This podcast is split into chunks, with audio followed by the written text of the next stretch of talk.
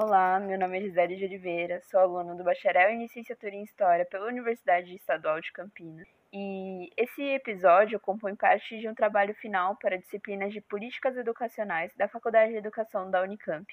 Nele, abordaremos um pouco sobre a questão da desvalorização dos profissionais de educação e sua destituição de locais decisórios para as políticas educacionais.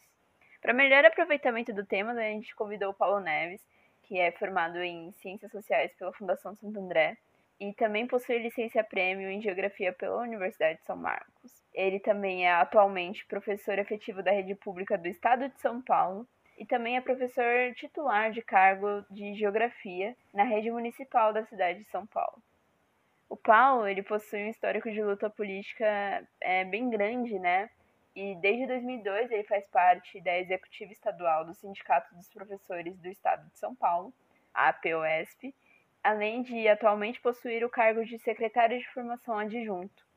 A gente sabe que o Sindicato dos Professores é muito importante na luta pela defesa da educação pública de qualidade para todos. A gente sabe que constantemente tem lutado contra a desvalorização e a é, o desmonte educacional que temos é, presenciado nos últimos anos.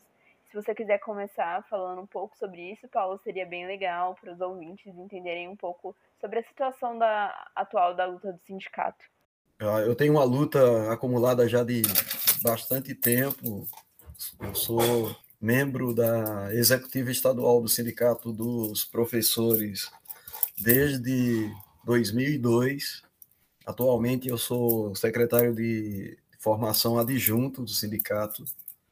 Nós somos uma diretoria com 120 diretores, dos quais 35 são da executiva, eu sou membro dos 35. O nosso sindicato é um sindicato de muita luta, né? É uma das poucas vozes que tem combatido um bom combate na defesa da escola pública, da educação pública, mas nesse último, principalmente nos últimos quatro anos para cá e principalmente nos últimos dois anos, eu nunca vi é, tanto ataque à escola pública e aos profissionais, aos professores, educadores, como ocorreu nesses governos, tanto no governo federal como no governo estadual, né? E também isso acabou se capilarizando nas administrações municipais.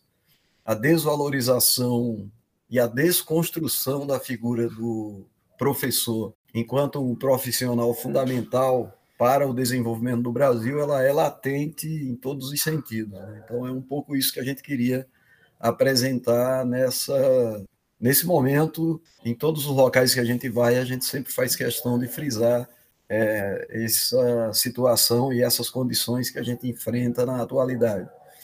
Aqui na, na, mesmo na rede pública do Estado de São Paulo, o salário é, nunca teve um arroxo salarial tão gigantesco como a gente está passando, a ponto de que no ano passado o governo estadual aprovou uma reforma na Previdência do Estado, né, aumentando a, a contribuição previdenciária de 11% para 14%, estendendo inclusive para os aposentados né, da rede. E na rede municipal também aconteceu, a gente acabou de sair aí da reforma na rede municipal que foi aprovada. Isso tudo às custas de muito, muita violência, né? Teve tanto na rede estadual como na rede municipal, professores é, foram agredidos com bombas de gás lacrimogênio, com é, bombas de efeito moral, né? Então, a trata não houve negociação em momento algum e as, nego as negociações foram é, retaliação com o uso da tropa de choque da polícia militar e das guardas municipais. Então é um pouco isso que a gente queria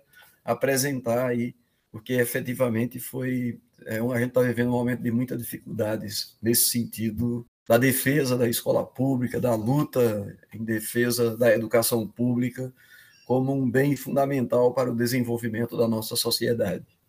Uhum. E a respeito da, da, dessa desvalorização, a gente sabe né, que os profissionais de educação são uma categoria muito inferiorizada e desvalorizada no Brasil, né? E tem constante sofrimento de deslegitimação, exploração e não reconhecimento da importância de, de, dessa profissão como uma, uma base, né, na nossa sociedade, né? E é, como você vê esse não reconhecimento de uma da, de produção e reprodução dos seus métodos de trabalho? Como você vê essa, essa desvalorização no seu dia a dia? Como você se sente diante de, dessa exploração que você sofre rotineiramente, já que é a sua profissão e você está constantemente exercendo né, ela, né? E outra pergunta também é, como profissional, você considera que o produto do seu trabalho é, as horas de dedicação para produzir, orientar, corrigir, é, instruir os alunos, se está sendo é, considerado pelo poder público eficiente. Então, nós estabelecemos algumas lutas, no, é, principalmente ali entre 2003 e 2005, eu era secretário de Assuntos Educacionais da POS, e eu lembro que nós travamos uma batalha para voltar, é, fazer uma interferência curricular no ensino médio e inserir a, a filosofia e a sociologia no ensino médio. Eu, viajei, eu mesmo viajei para Brasília junto com alguns colegas, companheiros, inclusive estudantes universitários, várias vezes. Fizemos reunião no Conselho Nacional de Educação, nos reunimos com a Câmara de Educação Básica do Conselho é, de Educação, mas a gente percebeu que por essa instância nós não iríamos conseguir êxito para a reinserção dessas disciplinas. Então acabamos indo para o Congresso Nacional. E em 2008 a gente conseguiu aprovar uma lei federal que as disciplinas voltaram para o currículo do ensino médio. Foi muito importante, foi uma conquista do movimento nacional. Professores, é, é, professores dos cursos de filosofia e sociologia, das áreas das ciências humanas, atuaram muito junto conosco nessa direção, inclusive a própria CNTE, a Confederação Nacional dos Trabalhadores em Educação.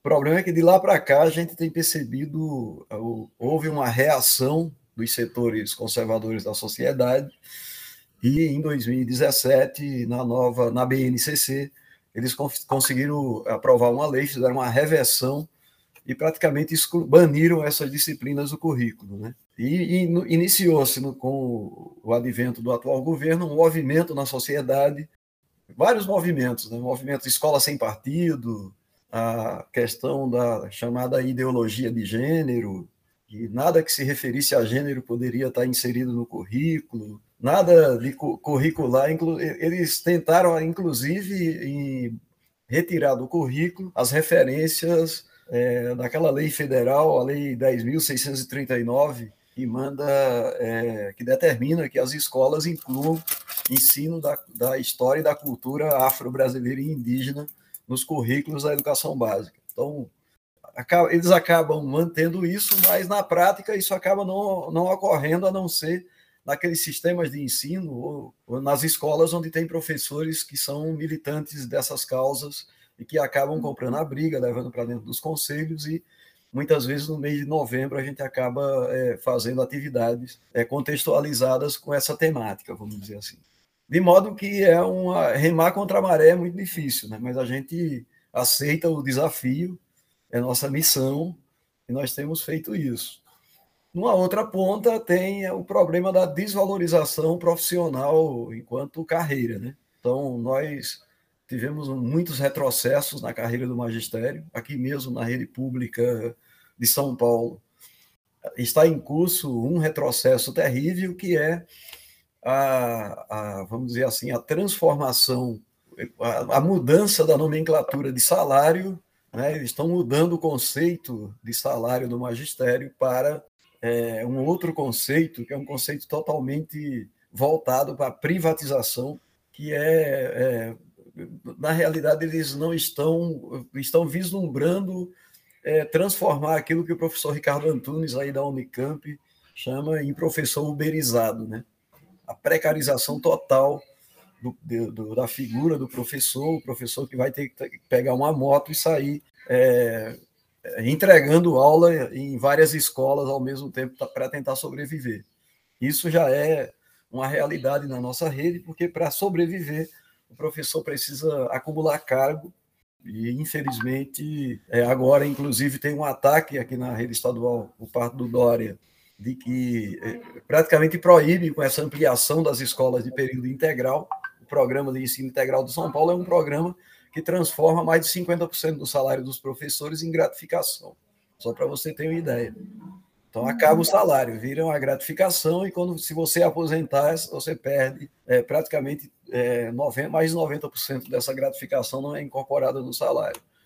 Então é um pouco isso, e você não tem autonomia nas escolas de período integral, você não tem autonomia de trabalho, né? Quem interfere no seu trabalho o tempo todo é a, equipe gestora, e a avaliação, que é uma, a, a chamada avaliação 360 graus, é, a cada seis meses e no final do ano, agora mesmo aqui em São Bernardo, que é a subsede que eu atuo, a gente teve mais de 30 professores que foram considerados ineficientes para continuar no programa, foram devolvidos para a rede regular de ensino é, por ineficiência numa avaliação totalmente subjetiva, uma avaliação sem um critério objetivo, vamos dizer assim. É, apenas falo o seguinte: você não se encaixou no perfil não apresenta um perfil adequado para continuar atuando no programa. Então, é, um, é uma, é, na realidade, é a total é, é, precarização, desvalorização da profissão docente, essas novas relações que eles estão estabelecendo aí é, nos sistemas de ensino, tanto municipal como estadual e também em nível federal. Né? Uhum. É uma coisa que a gente também está vendo bastante na nossa disciplina, né? Que a gente está fazendo, eu estou fazendo disciplina, essa disciplina agora é, de políticas educacionais, então a gente está vendo um pouco da história da política educacional desde o período colonial até esse momento. A gente viu bastante sobre a LDB, a questão da reforma do ensino médio, outras é, problemáticas que têm acontecido dentro de um plano político, né? E aí, engatando na próxima pergunta, é, você como profissional da educação, como membro do sindicato, é, você enxerga que tem um, um, um, certo bloqueio participativo dos professores em deliberações é, e decisões políticas, mesmo que eles tenham um conhecimento teórico, prático e técnico necessário para essas decisões? E se esse bloqueio, se existir esse bloqueio, se você enxergar esse bloqueio, é, você acha que ele interfere o, é, o quanto no exercício da sua profissão, no exercício da profissão de professor? O bloqueio existe, e ele, tem, ele atende pelo nome de perseguição política. Então, hoje, se você fizer uma pesquisa na nossa categoria, é, uma parcela grande, eu imagino que quase 70% dos professores vão dizer que eles não se sentem seguros em participação ou atuar dentro da sala de aula com autonomia. Ou seja, aquelas, aqueles princípios que são estabelecidos pelo artigo 206 da Constituição Federal, né? é o que a gente chama de liberdade de cátedra, e também pelo artigo 3 da Lei 9394 de 96, a LDB, mesmo com todas as restrições que temos a LDB, né? Eu tenho um livro do Demeval Saviani aqui, que ele faz uma crítica, ele praticamente desmonta todo o arcabouço legal que foi construído, e aí é uma polêmica de gente grande, porque é como o Darcy Ribeiro, mas eu concordo plenamente com o Saviani nessa questão. É, mas mesmo assim, foi mantido lá no artigo 3 da LDB os princípios da liberdade de cátedra, né? quando foi estabelecido liberdade de ensinar e aprender, pluralismo de ideias e de concepções pedagógicas. Os professores não se sentem mais seguros em atuar com base nesses princípios, porque os princípios não são respeitados e a perseguição política ela é latente na maioria das escolas e também nos próprios sistemas de ensino, né, na burocracia maior, né, nas instâncias mais verticais aí do, da, das burocracias educacionais. Então, esse é um problema. É, nós que temos, que atuamos, temos uma militância sindical e temos um conhecimento é, e um respaldo, vamos dizer assim, maior, a gente muitas vezes a gente coloca a, o nosso pescoço em risco. Eu mesmo já fui demitido de um cargo por conta disso. Outros colegas também sofrem uh, processos administrativos, que é um, um, vamos dizer assim, uma forma que os governos têm encontrado para tentar amordaçar, a mordaça, vamos dizer assim. Aliás, aqui na rede estadual de São Paulo tem a lei da mordaça, né? que era a lei de 68, da época da ditadura. Essa lei ela foi revogada, mas na prática ela ainda permanece. Então, o amordaçamento para que o, o magistério atue de forma invisível é muito grande. Não? É, efetivamente, isso ocorre e a gente precisa estar muito bem instrumentalizado e muito bem organizado para resistir contra isso. A gente tem resistido. Mas agora mesmo o governo Dória acabou de aprovar o PLC 26 aqui na Assembleia Legislativa. Essa, esse PLC ele traz uma série de restrições. Por exemplo, nós tínhamos uma conquista que a gente tinha conseguido aí de seis abonadas anuais, uma por mês, que a gente utilizava para ir em assembleia, eu mesmo utilizava para ir numa assembleia, num ato de protesto, uma manifestação. Agora nem isso a gente tem mais. Eles, por conta das na época de greve, ou mesmo a nossa categoria por conta dos dois cargos, grande parte hoje atua em duas redes e trabalha em, em, em dois cargos. Então, é, o, o, adoecimento é muito grande. Então, o professor tem uma licença saúde de 30 dias, ele pega o atestado médico, aí ele vai passar na perícia do, do Estado, a perícia de 30 dias ela reduz para apenas 10, e 20 eles não reconhecem, e vira falta injustificada, vira FI. Até a, o, o advento dessa lei, que foi agora até outubro desse ano, o professor tinha direito a 30 faltas consecutivas injustificadas e 45 interpoladas durante o ano.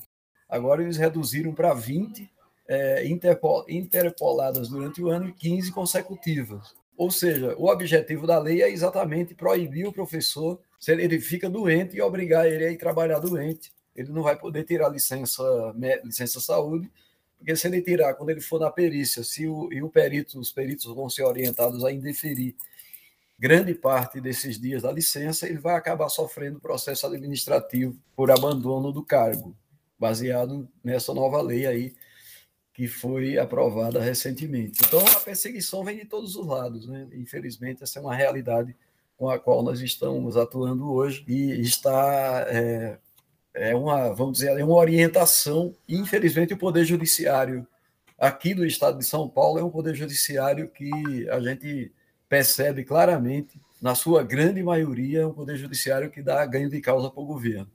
Isso não sou eu que estou dizendo. Tem uma pesquisadora universitária que ela fez uma pesquisa com um número, eu agora me foge o número de, de processos, e quase 90% das ações que os, os, o funcionalismo público entrou contra o governo estadual, a justiça deu ganho de causa ao governo estadual. Quer dizer, é uma, um poder judiciário parcial.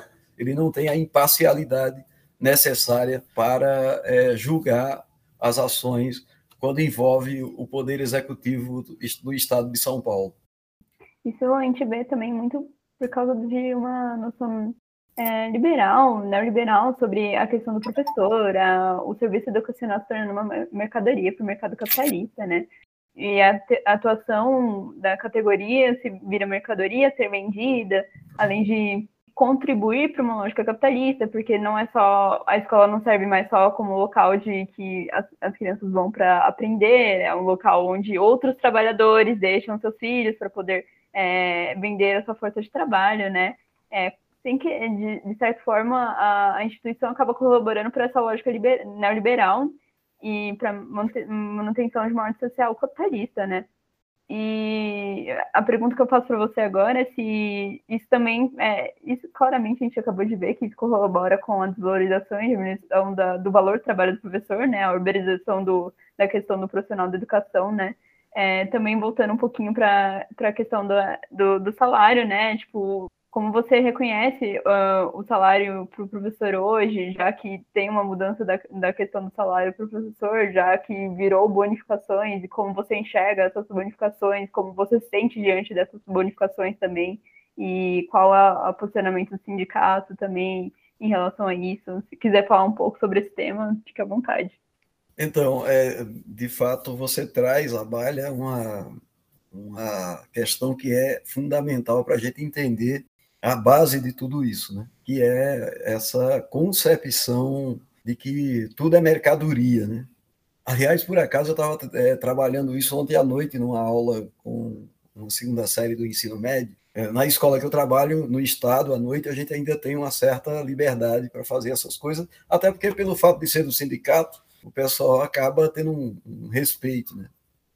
É, e a gente estava exatamente assist, assistindo um vídeo do professor Ricardo Antunes, onde ele coloca exatamente essa questão, que durante muito tempo se acreditou que o setor de serviços não é, seria suscetível a produzir mais valia. E nessa, é, vamos dizer assim, nessa economia, nessa organização econômica 4.0 ultra neoliberal que a gente está inserido, o, o, o, setor de serviços se converteu é, num espaço do mercado é, de produção de mais-valia numa proporção gigantesca, segundo ele fala no, lá no vídeo. E é exatamente isso. A educação ela acaba sendo um serviço e eles, o objetivo aí é de reduzir ao máximo os recursos destinados à valorização dos profissionais da educação. O próprio, a própria lei do Fundeb, né, do Fundo de Valorização da Educação Básica, que estabelece que 60% dos recursos devem ser destinados à valorização do magistério, esses recursos acabam sendo apropriados pelos, pelo governo federal, estadual e principalmente governos estaduais e municipais, e eles transformam é, esses 60% em pagamento de bônus, de abonos salariais, e é, na prática acabam é, não é, correspondendo às expectativas da categoria. Vou só dar um exemplo. O Dória anunciou com pompa e circunstâncias agora que ele vai dar um abono para os professores. Aliás, já era para ter sido pago, mas agora eles estão adiaram duas vezes. Estão dizendo que vão pagar até 15 de dezembro, né? entre 15 e 20 de dezembro ali, que chega a valores aí de 10 mil reais, não sei o quê, não sei o quê. Mas aí é, o nosso o, o que é o nosso departamento intersindical, de, cuja subseção é, assessora a POSP, ele fez um cálculo, se fosse transformado em reajuste salarial, daria para dar um reajuste de 7% para toda a categoria, tanto professores da ativa como os professores aposentados. Então, na prática, você transformar isso em abono, você não resolve o problema do professor naquele momento e, ao mesmo tempo, ao não incorporar no salário, isso vai ter depois um problema, porque no momento da aposentadoria você não recebe nada relacionado com isso. Então, é a transformação da educação em mercadoria. É, eles não estão preocupados nem um pouco em melhorar a educação. Aliás, eu falei do Darcy Ribeiro. Darcy Ribeiro falava que a crise da educação no Brasil era um projeto da elite, a elite não tinha interesse de, de, de ter uma educação de qualidade para os filhos dos trabalhadores, mas eu prefiro mais a frase do Paulo Freire, que, que afirma que o, quando a educação não é libertadora, o sonho de todo oprimido é virar opressor, né? Então, esse é um projeto efetivo da classe dominante que quer manter exatamente as coisas como estão, né? A gente percebe que isso ocorre no, no dentro da, das expectativas educacionais, em que pese toda a luta que os sindicatos, a própria confederação, as centrais sindicais mais vinculadas a essa área do trabalho, como a CUT, a Intersindical e a Conlutas, têm é, combatido o bom combate na defesa de uma educação pública de qualidade, mas, e também várias, a, o ANDES, que é o Sindicato dos Profissionais do Ensino Universitário também, tem sido um parceiro nessas lutas todas, mas a reação dos setores da elite dominante do país é muito forte, né? E ela, eles contam com o, o apoio poderoso de máquinas infraestruturadas é, da, da própria classe, vinculadas à classe dominante, essa questão das mídias, essa questão dos diversos setores que não querem uma sociedade ou uma, é, vamos dizer assim, não querem um, uma classe trabalhadora esclarecida para lutar pelos seus direitos. Então, mas a gente está aqui, estamos fazendo a, a, nossa parte e vamos continuar fazendo isso, porque é a nossa missão. E na escola, é, nas ruas, nos campos e nas construções, para, parafraseando aí o Vandré, a gente vai ter que dar continuidade a essa luta e é, eu quero, inclusive, parabenizá-la pela pesquisa. Eu acho importante que os estudantes se interessem por essa temática, que nos ajuda também a estar vamos dizer assim, denunciando a situação em que se encontra a educação brasileira hoje. Eu que agradeço, Paulo, pela, sua presença aqui, né? É, agora, encaminhando um pouquinho já para o final, eu queria perguntar um pouco sobre a pandemia do Covid-19, né? E como essa todo esse desmonte educacional, essa, esse bloqueio participativo e perseguição política é, se reverberaram durante a pandemia, né? E primeira pergunta é, tipo, como se deu a ação deliberativa a respeito do que seria feito como medida emergencial educacional? E se, é, diante da pandemia, né? E se houve abertura dos professores como é, personagens políticos, hum, fugiu a palavra, mas agentes políticos meio que individuais nesse sentido e se o sindicato pelo menos teve abertura para nessas é, nessa deliberação dentro do Ministério da Educação para saber o que seria feito como ensino emergencial. E se você ficou satisfeito com o que foi programado com isso como como você se viu diante de, é, do que foi deliberado do que foi foi prorrogado como medida. Então é, com relação a essa questão da educação na pandemia, a gente vê como um crime é, de proporções assim gigantescos, né? que talvez no Brasil só é, num curto espaço de tempo a gente não viveu uma ação tão criminosa como essa, né? porque teve o crime contra a humanidade que foi a escravidão, mas a escravidão ela foi, é, vamos dizer assim, estabelecida num processo secular, né? E até hoje ela ainda tem reflexos é, terríveis na sociedade brasileira, particularmente para a população africana é, brasileira. Mas na pandemia você tem é, um processo de dois anos, uma perda de 600 e quase 614 mil mortos já, e a gente ultrapassou aí, estamos chegando a 23 milhões de pessoas infectadas, quase são mais de 10%, é, quase 10% da população brasileira que foi infectada, e a mídia não, não denuncia, salvo exceções, não, não denuncia isso, mas dentre esses milhões que foram infectados, muitos ficaram incapacitados. Né?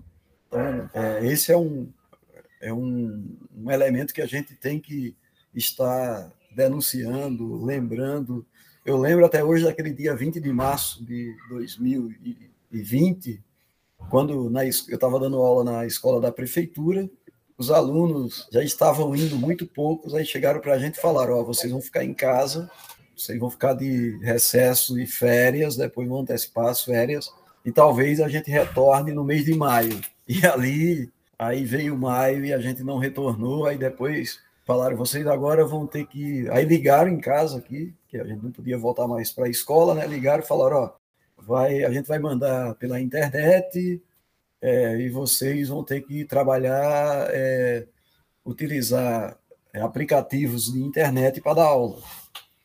Aí, mas não perguntaram se iam pagar a internet para a gente, nem nada, né? O Estado criou esse sistema aí da, é, da, é, vinculado à Secretaria Escolar Digital, né?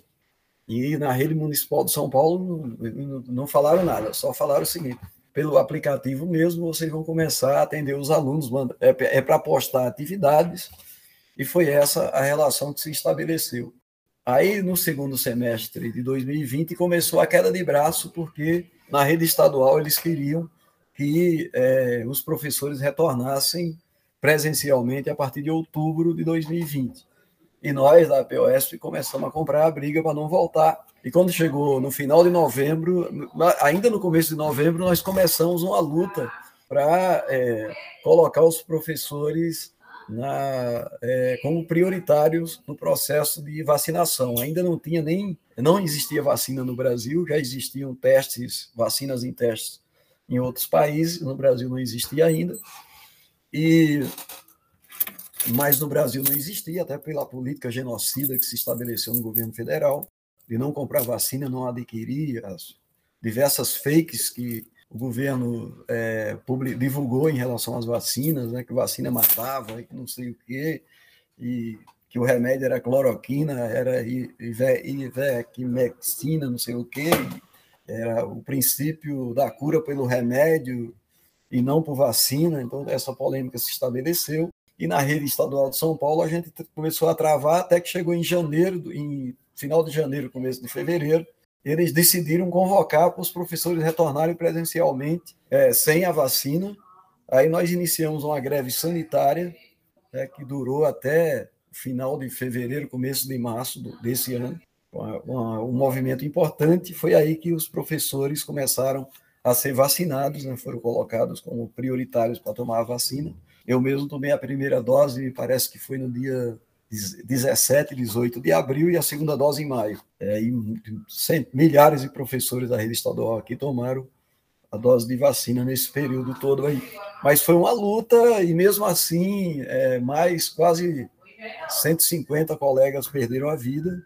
Eu mesmo tive colegas do sindicato tesoureiro de uma subsede ali na região de Salto e Itu, que veio a óbito por conta da Covid, outros colegas, muitos professores que fale, faleceram por conta dessa questão aí, mas o governo, é, ele, o governo estadual, ele colocou de que é, os, esses professores foram infectados fora da, das dependências escolares, não tinha nada a ver com a escola, quando todos nós sabemos que nós somos uma rede com 5.100 escolas na rede estadual, com em torno de 3 milhões e 600 mil estudantes, 220 mil professores, então você colocar por mais que você fizesse revezamento, né, porque houve lá revezamento de turmas, mas colocar essas pessoas interagindo entre elas e com as comunidades dessas escolas, a gente, é, vários infectologistas nos alertaram de que isso se espraiou por um raio de aproximadamente aí entre 12 a 13 a 14 milhões de pessoas todos os dias. Então, de fato, acabou se convertendo num gigantesco vetor de, de infecções, essa questão do retorno assodado na rede estadual, e que para nós ainda isso não está resolvido 100%. Né? Por mais que a, a pandemia tenha arrefecido, que aqui no estado de São Paulo, pela pressão dos movimentos, de diversos é, especialistas e a pressão da ciência, a gente tem atingido um, um grau de, de, vacina, de vacinação compatível com aquilo que a ciência recomenda, nós ainda temos, estamos muito apreensivos, porque a gente tem visto é, a, o rebote da, das infecções na Europa, nos Estados Unidos, em algumas regiões do mundo, que nos deixa muito preocupados e a gente coloca que nós temos que tomar, que ficar com atenção máxima, com alerta máximo com relação a essa questão. Mas faz parte de muita luta e os governos só fizeram isso porque eles não têm o menor respeito pelos educadores, pelos estudantes, pelas comunidades escolares. Totalmente secundarizado. É aquilo que você falou no início do no nosso diálogo. Os professores sequer. Antigamente, os professores eram os últimos a serem ouvidos. Nesse momento terrível, devastador que nós vivemos, sequer nós fomos ouvidos. Então, foi isso que aconteceu, entendeu? É, é uma, uma coisa que apareceu também no texto, né, de que não houve espaço para deliberar, os professores não puderam participar desse planejamento de como dariam as aulas e acabou que foi muito difícil, tanto para o professor quanto para os alunos. Eu, eu vi alguns relatos em uma outra disciplina da licenciatura de alunos sobre é, essa vivência de é, ensino remoto e o quanto isso foi desgastante para os alunos. E agora estou ouvindo o relato, o seu relato, que é um relato de professor, né? Outra, outra questão é que apareceu durante a pandemia, né, que os estudantes tiveram que cuidar, é, contar com seus pais para fazer a ponte entre eles, os educadores, e principalmente as crianças é, menores que é, não estavam é, perto do fim do, do, ensino fundamental, começo do ensino médio. É, a gente nota também uma, um despencar enorme da qualidade de ensino, mesmo quando, com a dedicação exclusiva dos professores, de o tempo todo estar presente para monitorar os alunos, tentar fazer o máximo, né? E pra, se empenhando também para se é, reinventar durante essa pandemia, aprender é, o uso das novas tecnologias e alcançar de, uma, de alguma forma seus educandos, né? E eu pergunto se isso, essa, essa dinâmica, esse reconhecimento de que não dá para ensinar sem um professor por parte dos pais, gerou uma pelo menos um reconhecimento da, da importância desse trabalho docente, se você viu, viu isso com os pais dos seus alunos, né?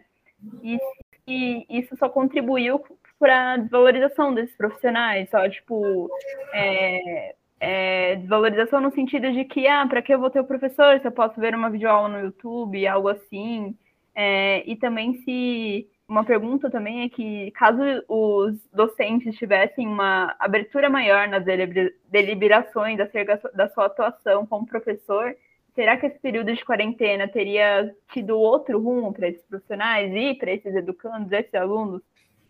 É, de fato, essa, a, essa questão da, das formas como nós nos relacionamos com os nossos alunos durante a pandemia isso merece uma, um estudo profundo, porque efetivamente é, houve uma, é, ao meu ver, uma desmistificação. Porque no primeiro momento a gente ficou meio assim, mas será que agora a gente vai perder o papel da atividade docente? Porque no primeiro momento foram a, a plataforma Google, né? E Microsoft que foram é, na prefeitura foram essas duas plataformas aí no estado também essa plataforma mas aí o estado através da chamada Secretaria Escolar Digital, né, e através lá do, do site para as aulas é, online também, ele estabeleceu lá uma relação, mas era uma coisa assim maluca. Eu mesmo, das seis turmas que eu tenho aqui no, na rede estadual, eles determinaram o seguinte: ó, 19 horas você tem que estar logado com a câmera aberta, o áudio também, para dar aula para os seus alunos, que os alunos vão estar assistindo. Aí uma turma com 35, 36 alunos, entrava um, dois, às vezes não entrava nem ninguém. E isso foi a primeira semana, a segunda semana, um mês, dois. E aí, ao mesmo tempo, você também tinha que postar atividades na plataforma. Elaborar atividade e postar na plataforma. É, aí o retorno da plataforma. Você postava lá 35 atividades, você tinha seis, sete, oito retornos. Então foi, foram praticamente dois anos nessa dinâmica, é, por várias razões. Aí não é culpa do aluno. Ele primeiro que ele não tinha acesso à inter, a internet no Brasil é um bem caro, né? Muita gente fala não, a internet está popularizada. Não é verdade. A internet é um bem muito caro.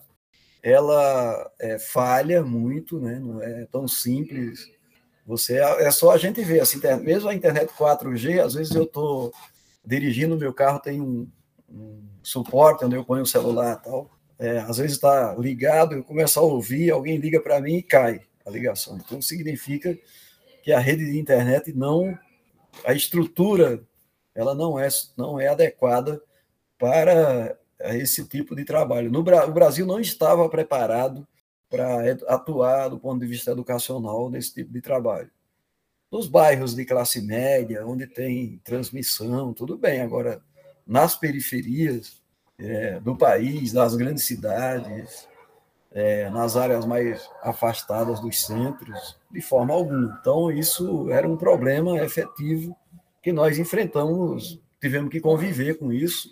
Aí falava, por último, eles colocaram: não, vai ter que fazer o seguinte vai ter que mandar as atividades para a escola, a escola tira xerox, a escola copia isso e chama os alunos para vir retirar. E aí você praticamente anula o objetivo que era garantir o isolamento sanitário, né? Isolamento social sanitário, porque na medida que o aluno vem e volta, e na periferia teve a dificuldade também do uso de máscara, porque muita gente não levava a sério pelo discurso oficial e tal essas coisas não chegavam direito. Então, é, todas as formas que a gente utilizou nesse processo foi uma forma que deixou muita angústia. E aí acabou isso acabou provocando alguns professores, uma parcela considerável de docentes acabaram tendo problemas de saúde também. Você vê, o vizinho morreu, o parente foi infectado, tal, você entra em parafuso. Então você até encontrar o seu eixo e tentar, não é, não é fácil isso aqui, porque está se, tá se falando de vida, né? Está se falando da, da saúde humana, está se falando de pessoas que, é, de uma doença que mata. Então, efetivamente, é você submeter as pessoas, colocar a vida das pessoas em risco concreto, né? Então, isso teve até uma palavra de ordem que a gente falava que é, educação, ensino, como é que é? é? é? Ensino a gente recupera, vidas não. Essa foi uma palavra de ordem que é, a gente utilizou muito nesse período aí, exatamente por conta dessa realidade da tentativa o tempo todo do, da Secretaria Estadual de Educação de impor o retorno a qualquer, a qualquer custo, exatamente para fazer propaganda política de que estava tudo bem e de que era, era hora de voltar à normalidade educacional. Quando não é, até hoje a gente tem dificuldades relacionadas com isso. Na própria rede municipal de São Paulo, que tem uma estrutura melhor do que a do Estado, a gente percebe exatamente isso. Aliás, na rede estadual tem um problema, viu? Vou fazer uma denúncia aqui. Na maioria das escolas não tem funcionários de apoio. Então, aquela conversinha de que, olha, na entrada tem alguém que vai medir a temperatura dos alunos. Aquilo foi tudo para inglês ver, porque na prática, na grande maioria das escolas, não havia funcionário nem para isso. E também, muitas escolas, os próprios, quando havia funcionário, é, começou o Estado, as empresas terceirizadas pelo governo Dória não pagavam o salário dos funcionários, atrasa, começaram a atrasar os salários, começaram a não pagar. Então, nós enfrentamos muito isso na rede estadual. Inclusive, teve uma greve há uns 20 dias atrás por conta de atraso de pagamento dos funcionários que já ganham uma merreca, né? infelizmente, ganham praticamente um salário mínimo e ainda não recebe o salário em dia e às vezes nem recebe o salário porque essas empresas se apropriam indevidamente. Se estabeleceram indiretamente o governo Dória, estabeleceu uma relação de trabalho nas escolas semi-escrava, né? Uma relação de trabalho análoga à escravidão. Essa é uma denúncia que a gente quer fazer aqui. É, e, e, sobre o papel do professor, você sente que ele, ele foi, passou a ser mais desconsiderado ou foi mais valorizado diante dos pais, dos responsáveis pelos alunos? Não, aí de fato a, a comunidade reconheceu, reconhece né, o professor, é, vamos dizer assim, um profissional essencial para a educação. Eu encontro pais, mães e alunos na entrada da escola que vão levar seus filhos, isso na, na no ensino fundamental. É, encontro alguns também no ensino médio à noite, vão passando por perto da escola, eles falam: olha, Escola sem professor não, não existe, não é escola. Então, é, isso está é, tá convencionado e os próprios estudantes falavam para a gente. Quando a gente retornou, começou a retornar ainda um revezamento na rede estadual, os alunos falavam para a gente: olha, professor, é, nós estamos voltando agora, mas porque sem vocês não existe, a escola não é escola, não, não funciona a gente quer tirar uma dúvida, quer saber, é, efetivamente, eu sou do aula de geografia, é, a gente quer saber esse mapa aqui, para onde que fica, é, por exemplo, a direção norte, sul, leste, oeste, como que funciona isso aqui. Vocês têm um jeito de explicar que a gente sozinho não consegue aprender, né? E assim foram todas as disciplinas. Você pega é, matemática, português na área de linguagens e literatura, história, filosofia, enfim, artes, química, biologia. Então, os alunos falavam para a gente: sem vocês, para explicar esses processos, a gente sozinho não tem condições de aprender, tem que ter o professor para orientar, para mediar. É, não é que o professor ele é o detentor do saber, mas ele aponta os processos, ele mostra os caminhos essa é a tarefa fundamental e essencial do, do professor. Você sente uma espécie de otimismo é, ao ver esses relatos? Que, apesar de você não ter, apesar da categoria profissional não ter um, um respaldo político na, nas decisões, na, na, questão deliberativa, você recebeu o apoio da, da sociedade em si, das pessoas que, a quem você está atingindo diariamente? Totalmente. Nossa, nosso, a nossa tarefa, né, a nossa, o nosso trabalho, a gente ainda, vamos dizer assim, a gente ainda não tenta uma alternativa, porque ah, eu gosto muito do que eu faço e não é só eu. Se você perguntar, mais de 90% dos professores é, trabalham porque gostam do que fazem. Né? Eles vestem a camisa. A gente, muitas vezes, a gente está com uma série de problemas. Quando eu chego na sala de aula, ali com os alunos, os problemas ficam lá fora, dentro da sala de aula. É, uma, é um outro mundo, é uma outra relação. Eu gosto demais do que eu faço. É, essa relação é, é um prazer que é inimaginável e indescritível. Então, acho que é um pouco isso e essa sensação todos nós temos, entendeu? é uma sensação sincera, é uma questão de sinceridade. É um trabalho que a gente gosta. Eu gosto do que eu faço. É, posso aí falar, ah, não sei o quê, você não tem salário, mas tem uma coisa que dinheiro nenhum compra, que é o reconhecimento. Quando um aluno fala, professor, eu fiz o Enem e algumas das questões que você apontou caíram no Enem e eu consegui acertar. Nossa, aquilo ali dá um prazer inimaginável para a gente. E não é só eu, professores de matemática, física também já deram esse testemunho e é muito importante isso.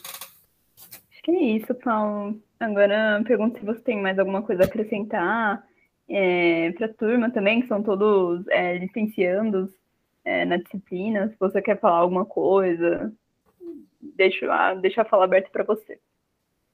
Só agradecer, Gisele, pela oportunidade de ter esse diálogo com você, viu? Dizer que a gente está sempre aberto, que for preciso, que for necessário, estamos à disposição. Parabenizá-la pela pesquisa, pelo trabalho, ok? E desejar boa sorte aí. Na... Você está numa instituição que é, é uma instituição fantástica do ponto de vista do ensino superior no Brasil, uma instituição de ponta eu tenho grandes referências da Unicamp aí, os professores é, Ricardo Antunes, Demerval Saviani, entre outros aí. É, e, enfim, agradecer mais uma vez e desejar uma boa noite para você, tá bom? Bom, muito obrigado, Paulo.